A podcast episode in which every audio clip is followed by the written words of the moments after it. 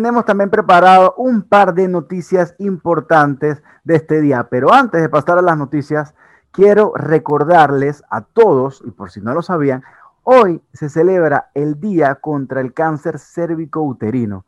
El cáncer cérvico uterino es la desde el 2011 es la segunda causa de muerte por cáncer en la mujer.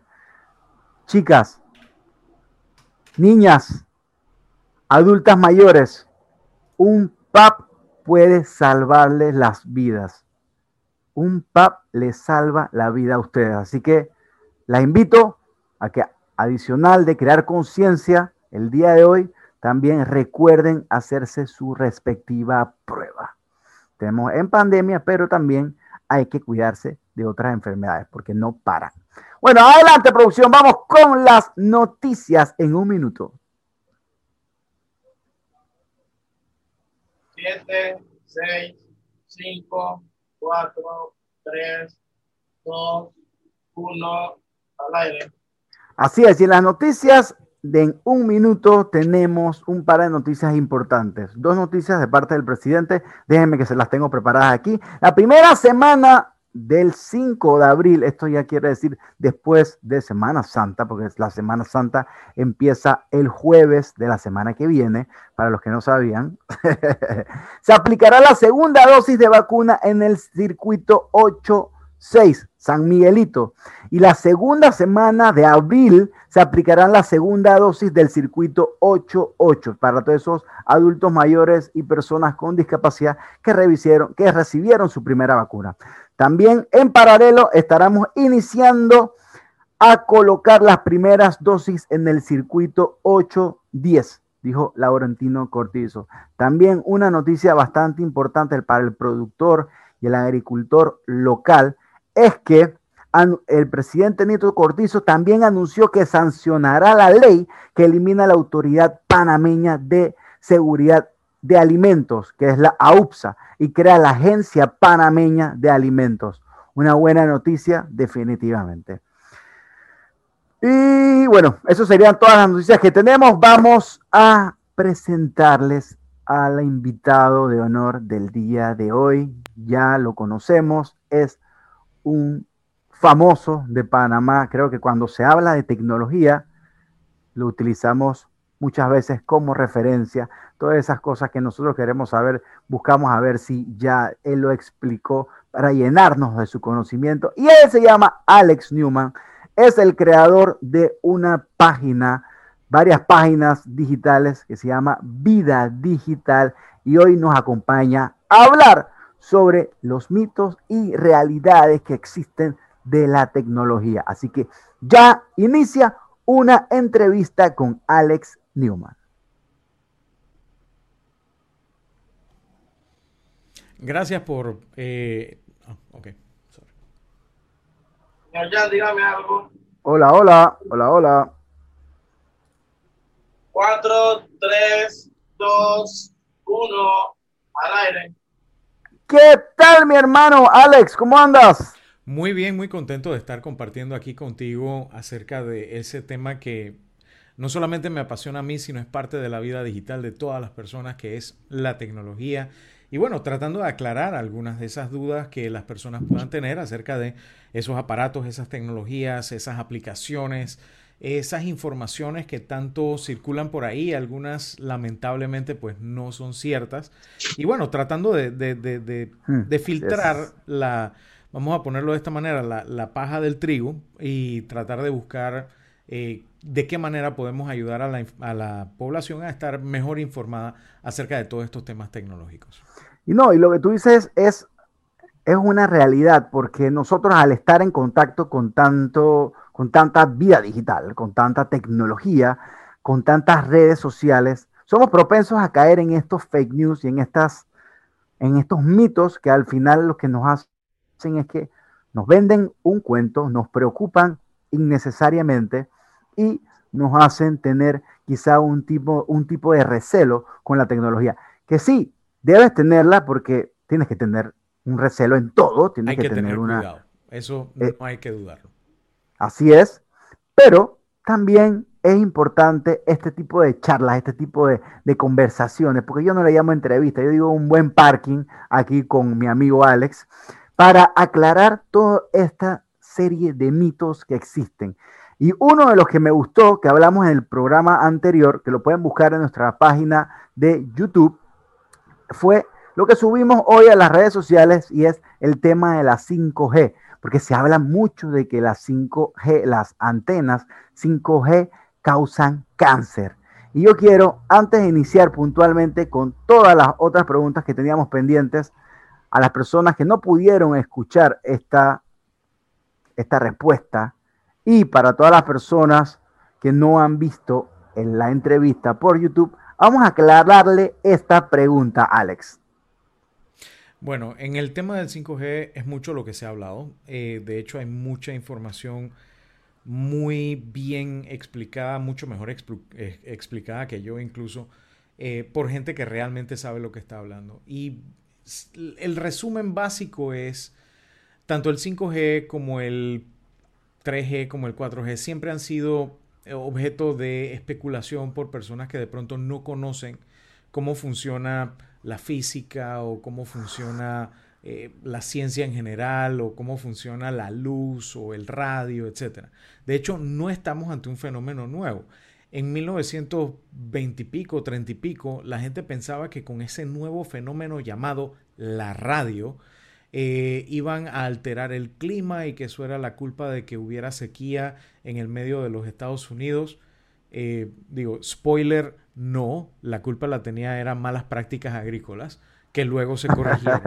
Exactamente. Em, pero bueno, la idea es que esto siempre ha pasado. Incluso a principios del siglo XX había muchos que decían que cuando venía el cometa Halley eh, iban a, pasar la cola del cometa, iba a llenar de gases la atmósfera y claro, estaban muy dispuestos a venderte píldoras anticometa y de ahí es donde ya tú te decías de que, ah, ya, ya entendí por qué. Y así mismo pasa, muchas de estas personas que están hablando en contra del tema del 5G es porque están buscando algún tipo de, de compensación monetaria, ya sea eh, hablando como eh, speakers o vendiendo, y esto es ridículo, pero está dándose, dice, protector celular para que tu router o tu teléfono no emita peligrosas frecuencias de 5G y de Wi-Fi, que básicamente es envolver tu aparato en metal para que no funcione.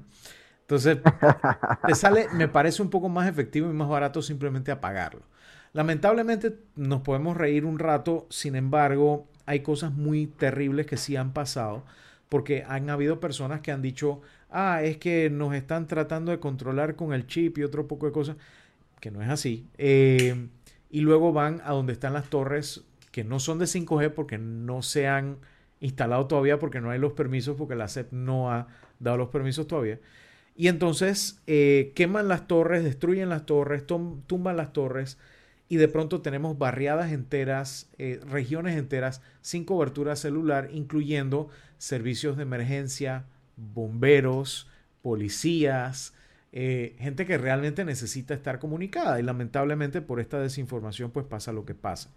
Hay gente que lo hace porque tiene una ganancia monetaria, hay gente que lo hace por ya temas psicológicos. Hay un, y esto está súper estudiado, eh, hay un tema con, eh, y esto lo utilizan mucho algunos grupos para eh, tratar de, de, reclutar personas, que es aprovecharse de una vulnerabilidad, aprovecharse de que la persona no tenga los estudios necesarios, hacerle sentir que es parte de un grupo de personas que saben algo que los demás no saben, el hacerle sentir que es especial, etcétera. Son personas que de pronto tienen problemas que no sienten que tienen relevancia en sus vidas o lo que fuera y que tienen que estar buscando este tipo de cosas. Lo cierto es, y está súper requete explicado en, en todos lados, que la radiación producida por las ondas de radio existe en un espectro y ese espectro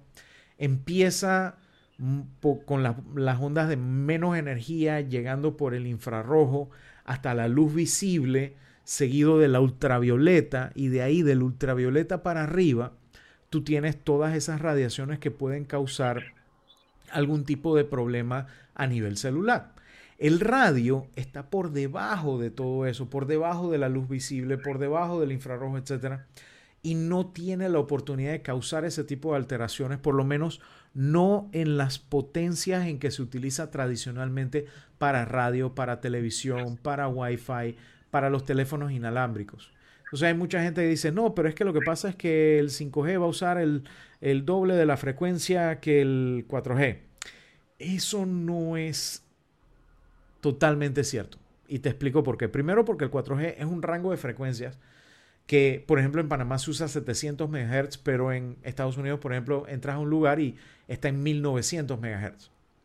Eh, la frecuencia del Wi-Fi es 2.4 GHz y es la misma que usan los hornos microondas para calentar la comida, porque es la misma frecuencia a la cual las moléculas del agua vibran a un punto de que empiezan a calentarse. O sea que si nosotros nos fuéramos a morir por las 5G, ya nos hubiéramos muerto hace rato por el, por el microondas, literal. No, ni siquiera por el microondas, porque el microondas es una jaula de metal adentro de la cual tú estás tirando una radiación que no ioniza el contenido, o sea, no altera la comida para nada. Lo que hace es hacer el agua de la comida vibrar. Por eso es que si algo está muy seco no se va a calentar, por ejemplo. Eh, y si algo está muy aguado, se va a calentar más rápido. O sea, no sé si te ha pasado que metes, por ejemplo, el arroz, la lenteja y el pollo, y cuando vienes a ver, el arroz está frío, la lenteja está caliente y el pollo está que quema. Eh, cosas así por el estilo. Y es simplemente porque la diferencia, la diferencia en cantidad de agua internamente eh, es lo que hace que vibre más y que se caliente más. Punto.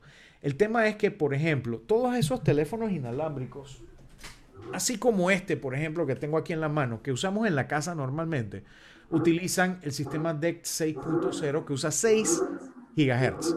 Que estamos hablando es tres veces el nivel de la frecuencia. Y aún así, no hemos tenido problema con este tipo de teléfonos en los últimos 25, 30, 40 años que hemos tenido esos teléfonos. En Panamá, la frecuencia que se va a utilizar para el 5G es de 1.5 GHz. Es hasta más baja, más baja que la del Wi-Fi. Entonces, ni siquiera por ahí te puede pegar. Ahora, lo que sí te puedo decir con todo conocimiento de causa y te lo puede verificar cualquier dermatólogo, la fuente de radiación más importante que tú vas a experimentar en este momento es el sol, que es un reactor nuclear que está encima tuyo tirando ultravioleta y que te puede causar cáncer en la piel si no tienes la protección adecuada ya sea a través de una buena dieta balanceada con vitamina D y todo lo demás, o a través de bloqueador solar o de evitar que te pegue el sol directo por más de X cantidad de tiempo, etc. Entonces, eh, lamentablemente, lamentablemente, eh, la educación científica en Panamá no ha llegado a un punto que permita que las personas pues entiendan eh, estas diferencias y está en nuestras manos como comunicadores pues tratar de hacerle llegar la información eh, a la gente de la manera más completa, más correcta, más eh, efectiva y que las personas traten de, buscar información. Así mismo es, papá. Así que ya déjense de ese poco de cuento chino de que el 5G es malo. Al final nos va a ayudar más de lo que nos va a afectar. Eso está claro. Te voy a dar una cosita antes de que cerremos el tema y si nos va a afectar en algo negativo y te lo voy a decir por qué, porque es súper importante. Algunos satélites de detección de humedad en el ambiente que tienen que ver con la predicción de clima, sobre todo para temas como huracanes, tsunamis, eh, perdón, eh, tifones, no tsunamis, tifones, etcétera, que dependen de datos atmosféricos de humedad, utilizan la banda de 5 GHz porque es la que se puede utilizar como una especie de radar para ver qué tanta humedad hay en X o Y lugar. Afortunadamente en Panamá no vamos a estar usando esa frecuencia por lo menos por ahora, pero en lugares donde sí, por ejemplo en Estados Unidos, en Europa, etcétera, es posible que la capacidad de agencias de monitoreo del clima tengan eh, un atraso como de 10 a 20 años en tecnología si se implementa de manera inadecuada. Y cuando digo inadecuada me refiero a que las antenas que están en las ciudades deben estar apuntando de manera muy específica hacia abajo, etcétera, y no hacia arriba para no encandilar a los satélites y que puedan hacer su trabajo de manera correcta. Esa es una verdadera forma que puede afectar, cosa que también puede afectar eh, estos sistemas Starlink de Internet que está instalando Elon Musk. Y es una cosa que está ahorita mismo negociándose entre las diferentes autoridades mundiales, entre los fabricantes y demás, para tratar de buscar un consenso en que se perjudique lo menos posible estos sistemas que son tan, tan importantes para salvar vidas humanas. Aquí lo importante, y quiero aclarar antes de pasar a la siguiente pregunta, es que a pesar de que sí tienen su grado de riesgo, es un riesgo que puede ser cambiado si se hace un buen trabajo. Eso es lo importante. No es que automáticamente al simple hecho de instalarlo ya estamos hasta la foto, ya estamos listos para la foto. No va a ser así.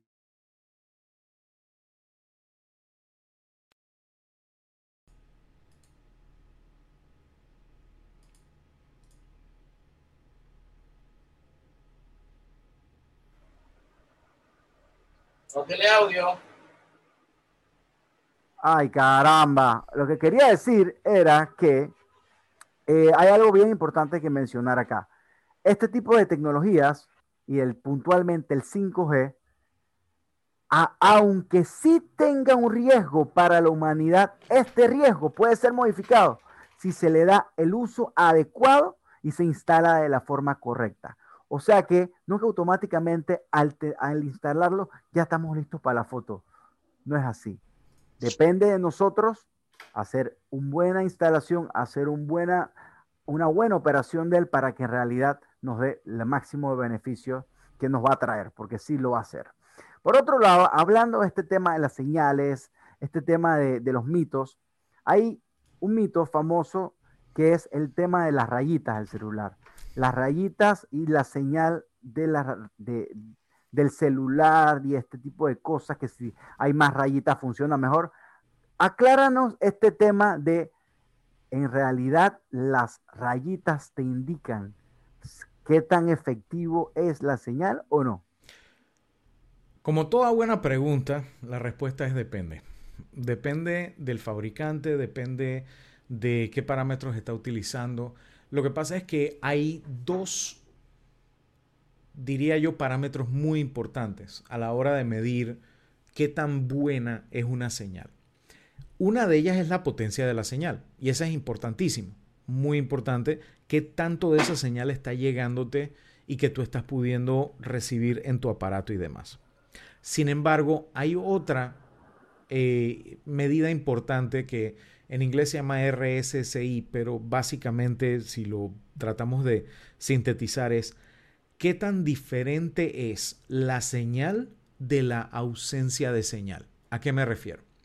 Si yo estoy hablando contigo en este momento, aquí en esta habitación hay poco ruido, yo llevo audífonos puestos, tú también. Cosa que si de pronto yo empiezo a hacer ruido alrededor, yo puedo seguir hablando contigo y tú me vas a poder estar entendiendo sin ningún problema. ¿Por qué? Porque la diferencia que hay entre la señal, que es la voz que yo estoy usando para hablar, y ese ruido que yo estoy haciendo alrededor, es bastante amplia y tu, tu oído y tu cerebro pueden determinar eh, qué es ruido, qué no, y automáticamente escucharlo, con todo y que haya algo de ruido. Si yo agarro ahorita mismo, por ejemplo, el celular y me pongo a escuchar música y le pongo un volumen muy fuerte, o si de pronto yo prendo un abanico y lo pongo a soplarme encima mío, vamos a tener un nivel de ruido que va a estar muy cercano al nivel de lo que yo estoy hablando contigo. Entonces, que por más que yo grite, si yo estoy, por ejemplo, al lado de una bocina en un concierto, por más que yo grite, potencia de señal, la diferencia con ese piso va a ser demasiado poca y se te va a hacer difícil entender lo que yo estoy hablando. Eso mismo es válido para el celular. El celular, aunque no se comunica de forma análoga como los radios del tiempo de antes, que por eso es que tú ves que la gente en las películas viejas dice, eh, espérate, que es que estoy entrando un, un túnel y no te voy a porque en aquel tiempo, cuando los radios funcionaban análogamente, eh, entraba ese ruido cuando no había señal. Sin embargo, en, hoy en día que es digital, cuando la señal no es suficientemente distinguible del ruido, simplemente deja de haber señal y dejas de escuchar. Y por eso es que tú ves que cuando alguien tiene mala señal, Exactamente, como que se corta. Exacto, porque esos pedazos donde hay algún tipo de silencio es donde el aparato dijo, mira, yo no entendía ahí qué era ruido y qué era voz, así que no voy a decir nada, porque antes de decir algo malo, mejor no digo nada. Que es una buena regla para la vida también, pero la idea es que el celular hace eso. Entonces, ¿qué pasa? Cuando tú tienes esas cinco rayas, depende de la escala que estés usando. Si, por ejemplo, tú dices que 100% son cinco rayas y 0% es ninguna raya y que una raya es 20%, Sí, pero es 20% de qué? De potencia de señal, de cantidad de ruido. Eh, entonces, y esa misma rayita también es el, no me acuerdo si es media moda o mediana de las últimas n cantidad de veces que el celular ha visto más o menos cómo está la señal. Por eso es que tú ves que a veces las rayitas suben o bajan o lo que fuera. En ese sentido, lo que te diría es, definitivamente más rayitas generalmente indica mejor señal. Sin embargo, ese es el indicativo de la potencia o la calidad de la señal entre tu teléfono y la antena más cercana a la cual tu teléfono se está pegando. El tema es que la antena a la cual tu teléfono se está pegando también está siendo utilizada por otras personas. Entonces, tú puedes decir, mira, comparándolo con una manguera de agua pegada a un hidrante. Si yo pego mi manguera al hidrante y yo soy el único que la estoy usando, es muy posible que yo reciba una cantidad de presión muy buena. Pero si hay muchas personas utilizándola, probablemente a mí lo que me salga sea un chorrito o una gotita porque simplemente no hay para repartir para todo el mundo. O lo que es peor, si la tubería en la, en la, en la potabilizadora está mala, entonces todos vamos a estar fregados porque aunque uno solo o dos o tres lo estén usando, va a salir es el chorrito. Y eso es lo que nos pasa a veces cuando de pronto estamos hablando de lo más bien en la carretera o lo que fuera y llega un punto en que de pronto la llamada se cae o la transmisión se cae o lo que fuera porque está haciendo el pase de una para la otra y esa otra puede estar o mal conectada o desconectada o saturada. Probablemente te ha pasado que pasas, por ejemplo, enfrente de la entrada del corredor que está por Atlapa, en esos momentos prepandemia, que se formaban estos tranques que parecía que te quedabas totalmente sin señal. Exacto. Entonces, con todo y que tú ves que ahí hay antenas, no es que no, mira que no es que te quedabas sin señal, tenías cinco rayitas, pero no tenías comunicación. Los mensajes no se iban. El WhatsApp se te quedaba así como dando vueltas con el relojito el, YouTube se te da vueltas con el relojito. Y es por eso, porque tienes a muchísimas personas en un área muy densa eh, tratando de conseguir eh, acceso a esos, a esos datos. Oye, qué interesante esto. Así que ya saben, no pierdan la esperanza si no tienen las señales. A lo mejor no está saturada y te va a funcionar a la perfección. Pero vamos a hacer algo. Vamos al primer cambio comercial de este programa y regresamos con más del círculo.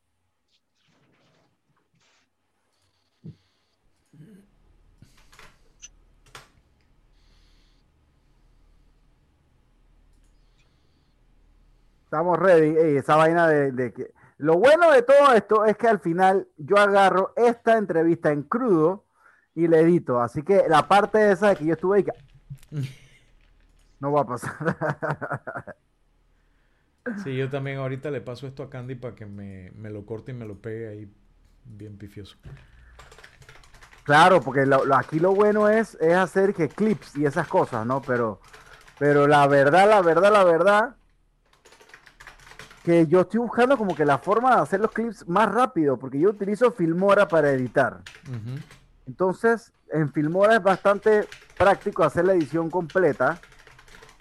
Pero, por ejemplo, si yo quiero recortar solamente un pedacito, no puedo simplemente como que recortar este pedacito y pasarlo a otro y descargarlo, sino que tengo que eh, borrar totalmente el video. O sea, todo el video, eh, eh, dejar el pedacito que queda para convertirlo y descargarlo. Y eso es como, O sea, e, e, es, un pain in the ass porque de una buena entrevista como esta salen 10 clips. Entonces ahí tú demoras en esa vaina cortando la vaina. Entonces cuando empiezas tienes que recordar, tener apuntado un papelito dónde empezó, cuál fue la parte, cuál es la, la próxima pregunta que vale la pena recortar en el clip. Y yo te digo, ah, me parece súper mega más fácil editar el programa completo que recortar clips. ok, a lo mejor, digo, por lo menos a mí se me hace súper fácil en Premiere, lo único que Premiere es un poco más complicado, eh, pero es porque simplemente porque lo usa, tengo 10 años usándolo. yo estoy buscando aquí ahorita mismo un par de tutoriales de Filmora que a lo mejor te podrían servir. Escríbeme ahorita en el chat y te los mando. ¿Tú tienes Telegram? Sí, sí tengo. Ok, Telegram permite eh, enviar archivos más grandes, así que cualquier cosa te lo mando por Telegram. Exacto. Así que recuérdame, recuérdame por favor mandártelo y te lo mando lo antes posible.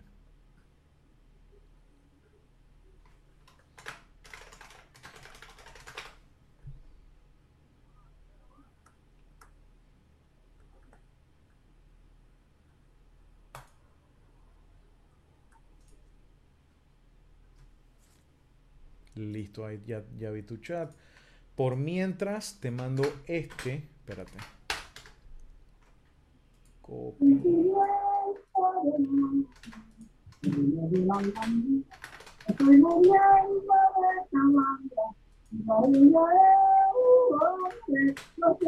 Hey, ven acá, ¿hay alguna forma de que eso no lo pongas durante mi programa?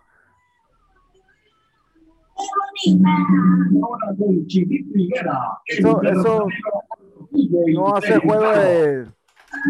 No tengo nada en contra del típico, pero. No, me, me, pierde la, me pierde el, el enganche.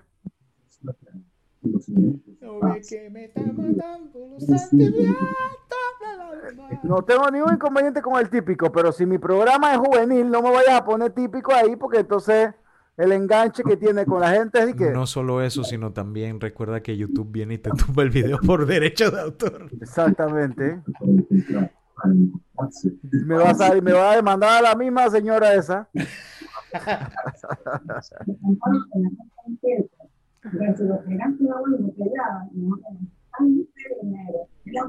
Ahí déjame decirte que esa gente de Aquaclean, yo no sé si son familia de Alfredo o si es directamente un cliente que tiene, pero esos manes son fieles a la causa.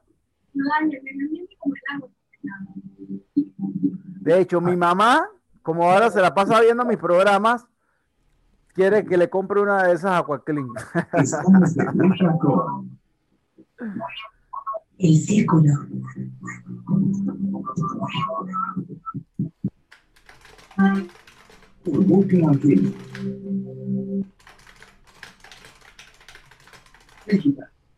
Noticia. Jueves 25 de marzo. El gobierno se disculpó por el baile no planificado de Panamá Solidario. Conclusión.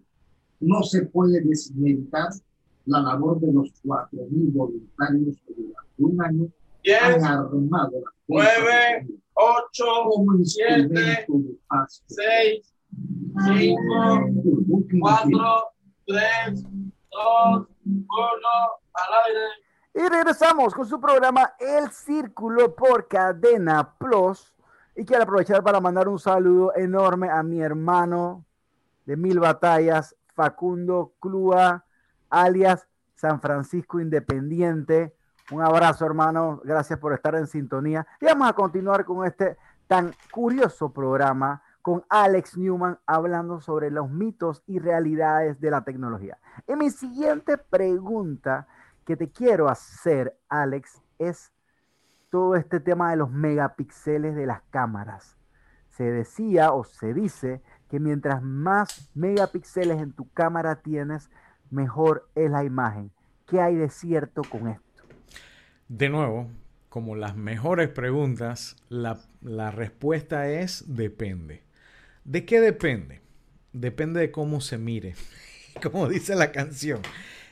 Y lo digo no solo en chiste, sino en serio, porque resulta ser que la cantidad de megapíxeles es importante a la hora, sobre todo, de que si tú tienes que aumentar la imagen para buscar un detalle o lo que fuera. Sin embargo, muchísimo más que la cantidad de los megapíxeles o la cantidad de píxeles o elementos, puntitos que tiene la imagen, es la calidad de esos píxeles y de cómo reflejan la realidad de acuerdo a cómo la capta el lente.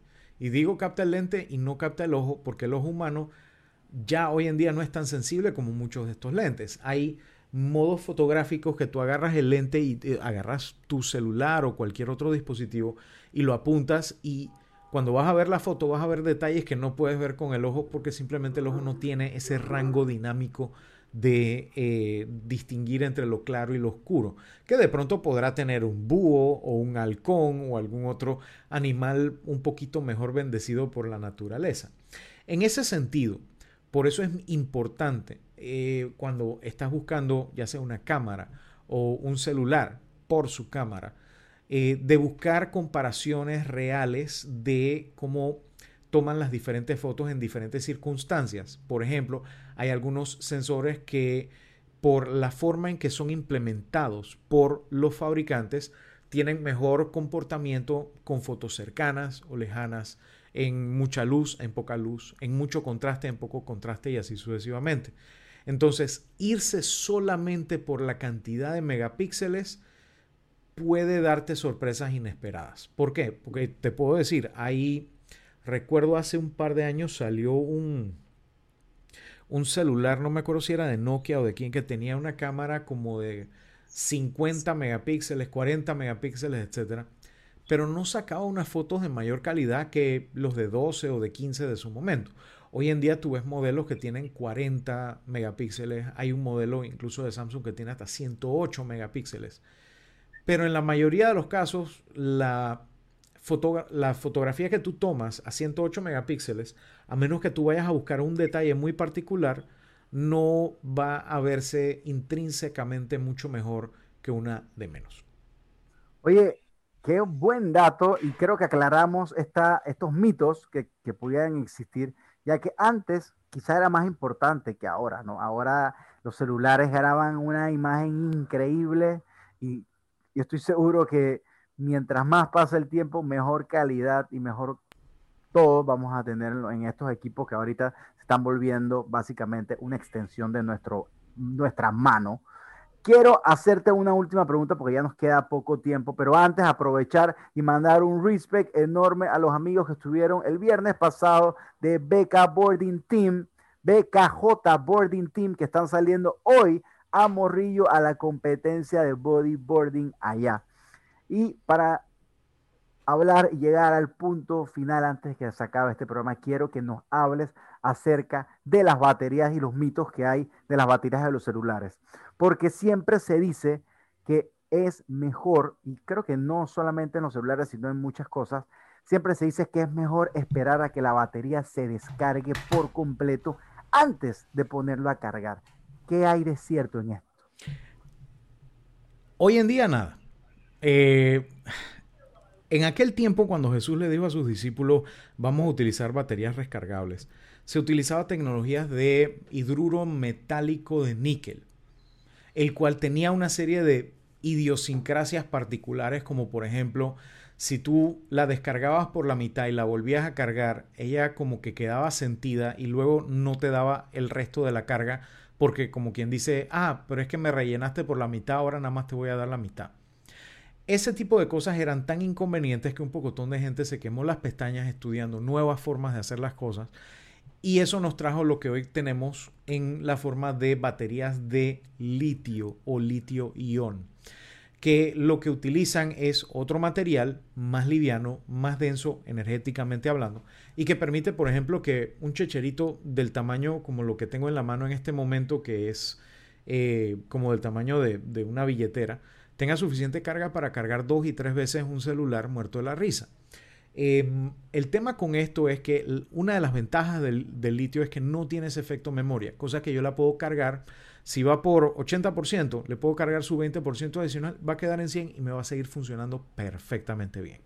Lo que sí es importante que hay que saber es que la mayoría de estas baterías tienen aproximadamente mil ciclos de carga. ¿Qué significa mil ciclos de carga? Yo la puedo descargar de 100 a 0 y volverla a cargar de 0 a 100 aproximadamente, aproximadamente mil veces. O sea que en teoría nos debe poder durar como un año más o menos. ¿Por qué, la, eh, ¿Por qué las baterías nos duran menos? Porque las dejamos en ambientes calurosos, porque las dejamos pegadas del cargador y el cargador no es lo suficientemente inteligente como para dejar de mandar electricidad eh, etcétera, etcétera. Entonces, una batería que podría durar 3 y 4 años, esta que tengo en la mano ya tiene por lo menos 3 años y todavía me funciona perfecto, pero es porque la cuido mucho, porque me salió carita, entonces trato de cuidarla mucho.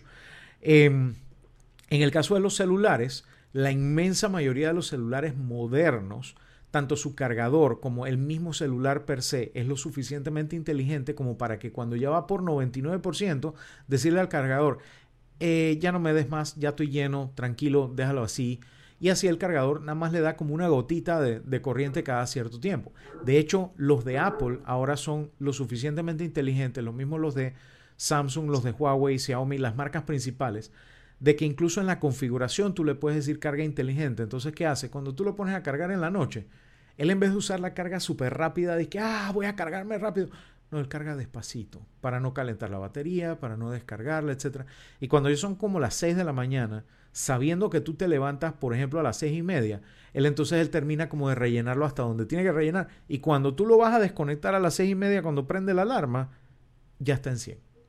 Pero no fue que se cargó de golpe a las 11 de la noche cuando te acostaste, se llenó hasta la tusa y se durmió, así como cuando tú duermes lleno hasta la tusa que después a la mañana siguiente estás con agrura. Bueno, eso ya no pasa. Pasaba en su momento, ya no pasa.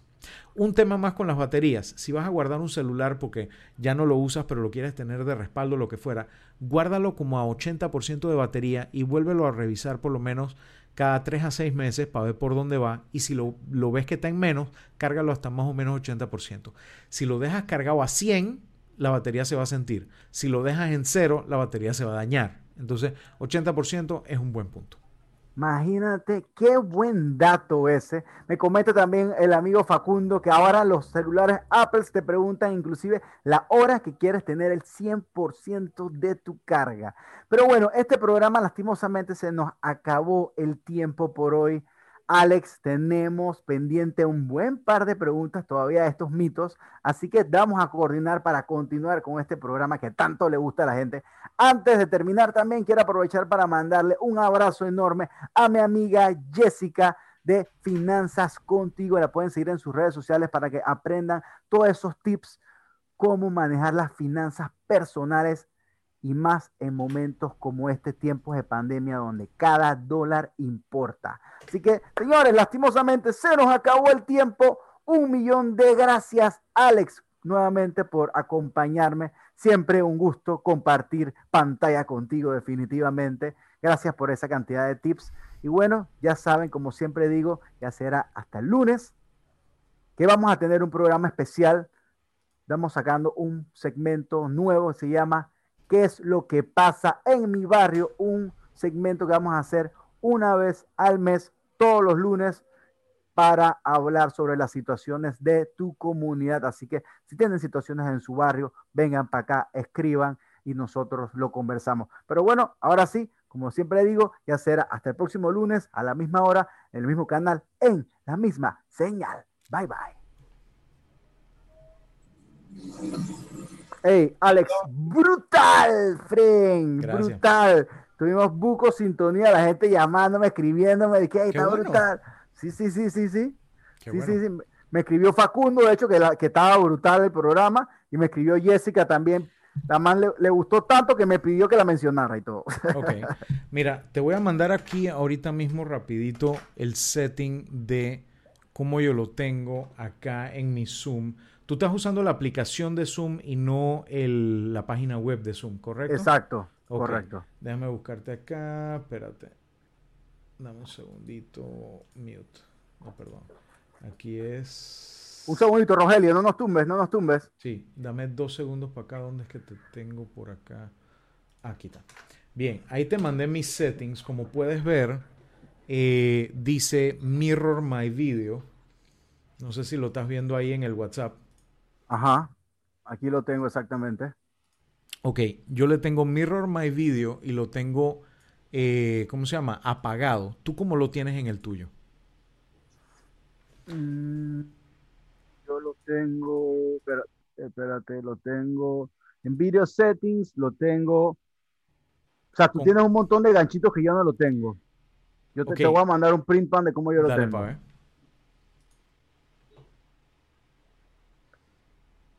¿Será que tú tienes una versión vieja de Zoom? Eso es lo que estoy pensando, de hecho, mira. Manda para ver.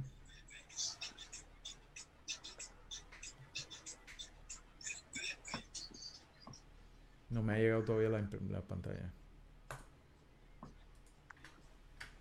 Eh, es que me van a mandar a cortar. Si quieres te escribo, pues, porque Dale, dale. ahí, ahí te, lo, te lo mandé. Te escribo, te escribo. Ok, Gracias. bien.